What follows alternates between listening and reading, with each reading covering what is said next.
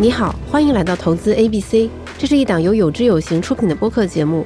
接下来的每一期，我们会用短短二十分钟的时间，和常驻嘉宾陈鹏博士为你讲清楚投资中的一个基本概念，帮助你快速掌握投资中那些绕不开的知识，打好基础。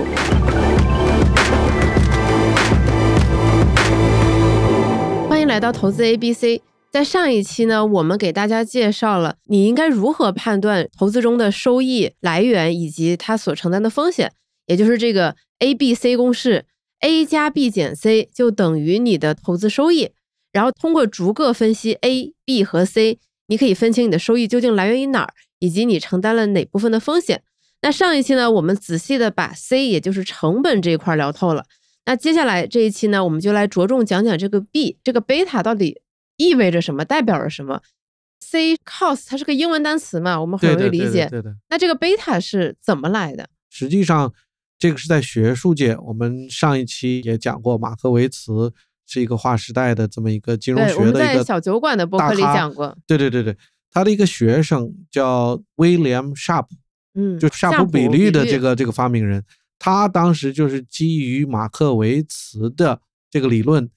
去研究整个市场组合，然后呢，通过市场组合去解释各个股票的风险和收益啊，为各个股票来定价等等。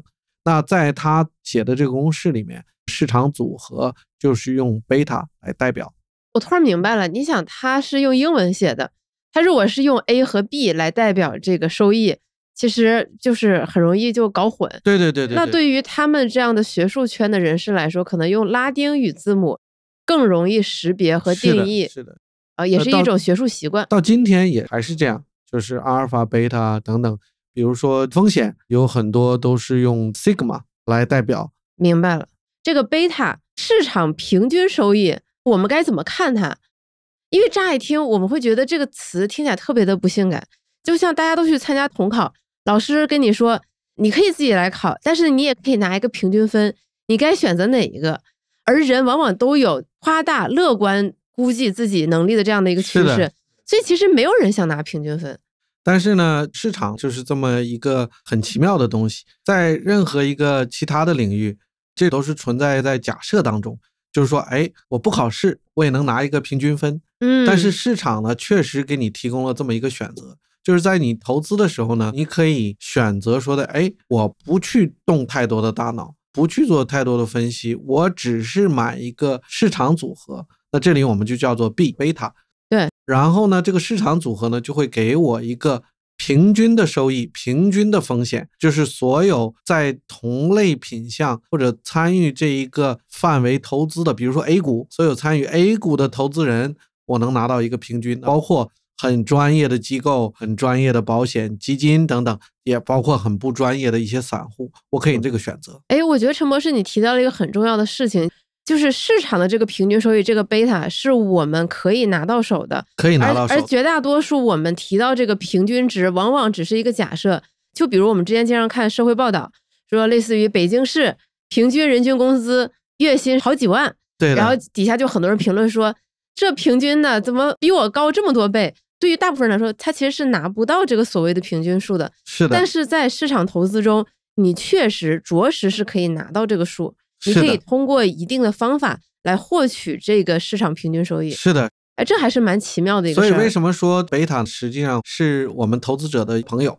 嗯。我们第一部分讲了这个成本，成本呢，虽然说我们尽量把它降低，但它也是我们的朋友。因为它相对确定性比较高，对，确定性比较高呢，我们就比较好分析，比较好拿捏去怎么去处理。它就相当于一个已知条件。对对对，那 B 呢是市场确实有不确定性，但相对来讲呢，你可以不用花太多的精力，也不用花太多的成本，你就拿到一个市场的平均。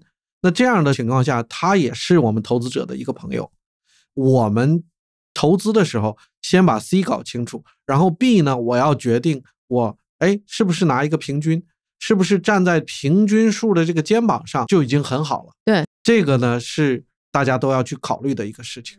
那它紧接着就可能会引发大家思考的几个问题，比如说，第一，怎么样拿到贝塔？怎么样拿到这个币？我相信听我们这期节目的很多朋友，大家也去做投资，也知道说，哎，可能买指数尤其是宽基指数是可以拿到所谓的贝塔这个币，但是买不同的指数，它的这个收益也是不一样的。究竟哪个才能更好的帮助我们拿到这个所谓的市场平均分，以及我们又该如何衡量哪个指数是更好的？这个问题非常好。那从理论上来讲，定义的这个市场组合呢，比如说我们来 A 股来讲。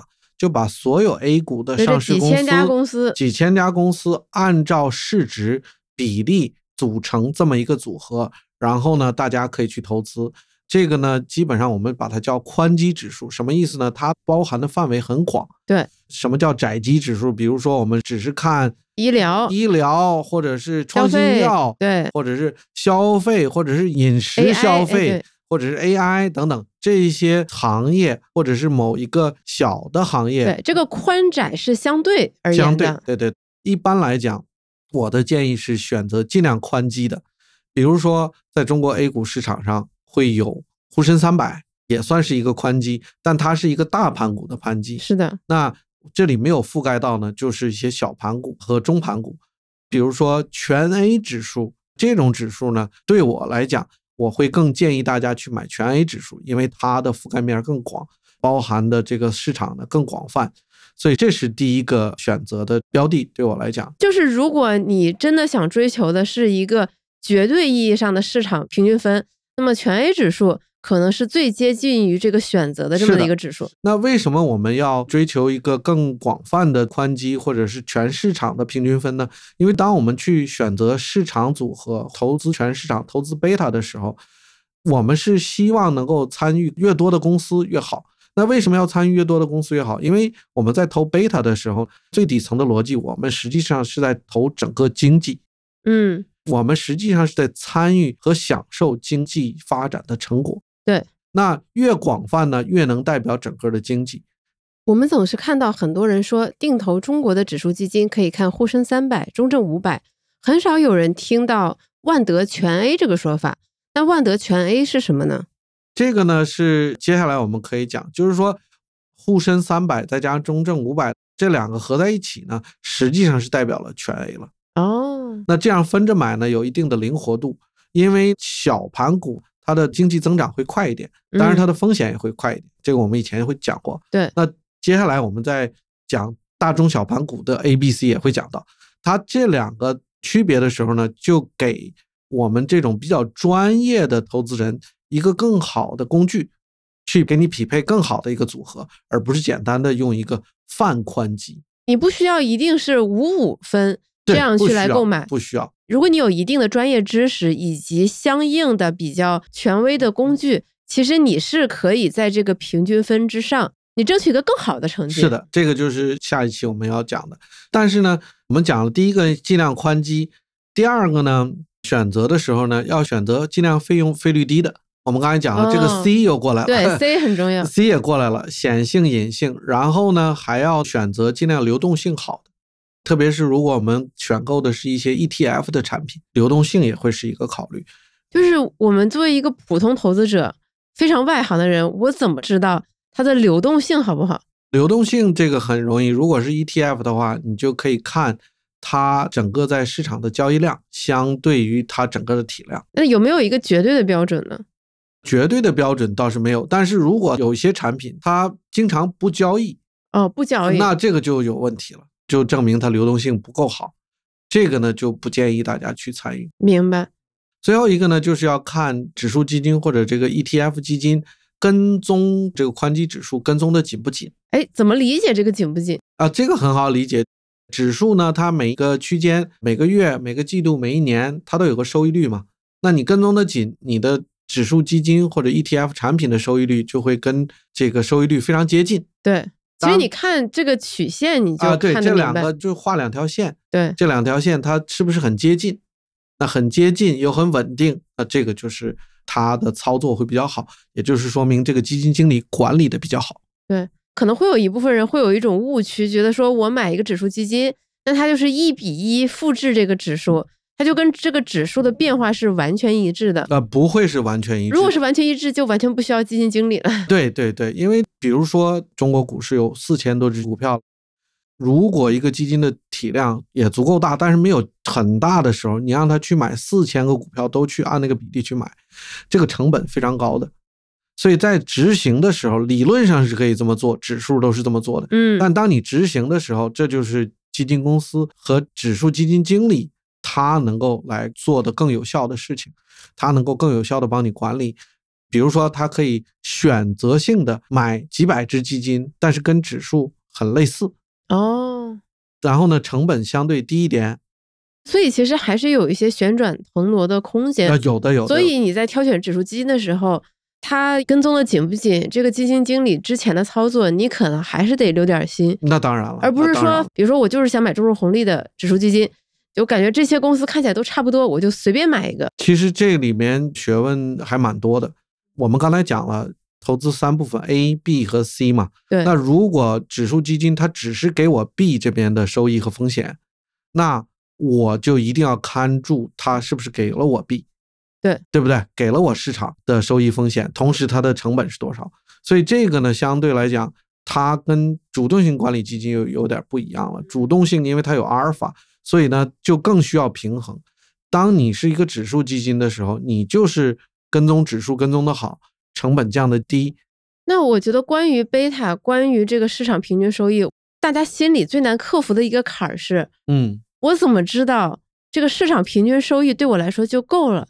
我怎么知道这个平均分是最适合我的？呃，这个是不知道的，没有人知道。我们在考试之前，没有人知道会是怎么样的，而且你也不知道出的题是什么。对，有可能难，有可能简单，简单，对，有可能你正好蒙对了。对，还有这个很大的幸运的程度，它都是选择题，你就不需要考虑，你也可能蒙对很多。这个是大家不知道的，所以说这就是为什么我们一定要把 A、B 和 C 都讲清楚。就是我怎么样认清楚自己的能力？是应该只争取 B 就好，还是我说我可以够够 A？其实这个大家可以考虑啊。B 呢，实际上我刚才讲了，比如说我们看全 A 指数，全部 A 股市场，我们可以看每天交易量大概有几千亿、上万亿，有时候对吧？嗯，那这个市场的参与者，你要看他的筹码是多少，他有多少钱？比如说他有很多机构，上面有社保基金呐、公募基金呐，有保险公司，然后有很多散户。这个数据大家也有的，简单可以看到啊。我简单谈一下，那在中国市场中交易呢，百分之八十的交易是散户，百分之二十是专业的。嗯，你就大概知道了。如果我要想打败平均，那就说明什么呢？在散户当中，这百分之八十，我一定要在最上面百分之三十。我要打败可能百分之六七十的普通人的散户。对对对，所以说。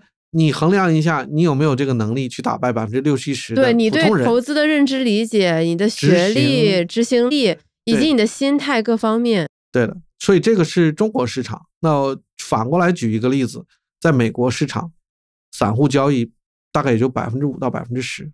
虽然道理我明白啊，但是有的时候仔细想想，我觉得还是挺神奇的。就散户对自己这么没有信心吗？就是说，当今天在美国市场的时候，如果您是。个人投资人，哪怕你有一千万多少钱，对机构你就是一个散户。所以说，你不但要打败所有的个人投资人，你还得打败机构，大概一半的机构。那这些机构，我们都知道，在金融行业，他们的信息很发达，信息很工具很多，工具很多，然后这个等等。所以，基本上在美国，一个个人投资者想要打败机构，那基本就是运气。就是你要打败的，甚至不是百分之六七十的普通人，你要打败百分之九十九的普通人，还有大量的机构。是的，是的。所以说，循环多年，你就意识到，个人投资者我是没有办法打败这么多机构的。以我个人的力量，怎么去打败人家成百上千投资的团队的？所以说，他慢慢他就不自己去操作了，他就把钱给机构、给基金、给专业的投顾，帮他去投资、去理财。对，那像前两年，就是一些散户靠做多什么 AMC 这些公司，在短期内获得了极高的利润，这些都应该属于非常罕见的个例。你说的很对，尤其在海外是非常罕见的个例。这种例子，因为它很罕见又很爽文，所以可能在媒体上会被大肆报道。但是在更多的情况下，散户还是不具备这些优势的。是的，看阿尔法的时候，我就会讲。其实怎么样产生阿尔法，是因为你能力强，你跑得快。那你怎么样能力强呢？第一个，你获取信息的能力是；第二个，你分析信息的能力。第三个你执行的能力。我们用这三点来看，个人投资者你获取信息的能力肯定不如机构，你分析信息的能力也不如机构，你执行的成本肯定也不如机构低。机构和大户由于他们资金量大，他们在投资的时候还会有一些所谓的折扣。对，所以说这样的话，你整体来看你就很难去跑赢他们。那对于普通投资者来说，还有一个针对这个贝塔心里很难过去的坎儿。虽然我懂，我可能能力有限，嗯嗯，可能对我来说这个市场平均分就已经足够了。但是在很多时候，尤其是在 A 股市场，这个市场平均分它是个负的呀。那那种感觉会让我很难受，会逼迫我去想说，我是不是应该多做一些不一样的操作？是的，比如说我去买一些主动型基金，我自己去炒个股，是的，这些或许能帮我赚取一些正的收益。但是做投资呢，它不但有收益，还有风险。有的时候呢，风险来了，整个市场是往下走的。那什么意思呢？就是说你在江里游泳，你是逆着游游的，整个市场往下走，再去想要有正的收益，实际上是非常难的。你也相对来讲可能会冒更多的风险，失误的状况就会更大。所以说，在这种情况下呢，大家要意识到，虽然说买这个平均收益等于是把投资决策交给市场、交给指数，但是呢，这就是我们刚才讲的，短期内它是有高有低，这是市场没有人知道。但是长期呢，这个逻辑呢，你实际上是在买大势，嗯，是在买整个经济的成长和成果。那如果这个是正确的，是正的，那这个就可以。比如说，中国过去这么多年一直在往前走，我们也做过研究，有知有行啊。过去三十年，其实 A 股的增长率几乎就是整体经济的增长率。那在美国也非常类似。所以说，当我们去做这个选择的时候呢，我们一定要知道，我们做这个贝塔，实际上我们是在投长期经济的成长和成果。而不是说在投资短期的绝对收益，就市场跌的时候我来去做这个。所以你在投贝塔的时候，特别是股票的贝塔的时候，它是做不到短期的。觉得这也侧面说明了长期投资的重要性。是的，其实 C 和 B 是投资者的好朋友，就是我不用花太多的精力、太多的成本就可以得到的这些东西。那这些东西呢，我建议大家一定要把它牢牢的抓住。对，相当于考试的时候，老师会跟你说。你要把那些必须拿下的分儿都给保住，对对对吧？那些有点难度的题，咱们争取争取。对对对对对。所以，我你看，我们这两期聊了 B 和 C，就是让大家明白我们该如何在投资。假设这是一场考试，我们把该拿的分儿全都拿到，对，不该丢的分儿把它规避掉。那么下一期呢，我们就可以着重聊一聊这个能挑战一下、跳起来够一够的这个分儿。我们该怎么拿，又该怎么正确看它？对的，就是我们该怎么样正确理解投资中的阿尔法，就是这个超额收益。是的，是的。那我们下一期再见。谢谢于白。以上就是本期的全部内容。为了帮助你更好的理解，我们准备了逐字稿和图表供你参考，欢迎你下载有知有行的 APP 查看。同时，我们也非常欢迎你在小红书上和我们分享收听笔记，聊聊感受。记得有知有行和知行小酒馆这两个账号哦。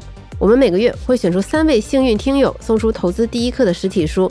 当然，如果你在收听过程中有任何困惑，也非常欢迎在评论区留言和我们交流互动。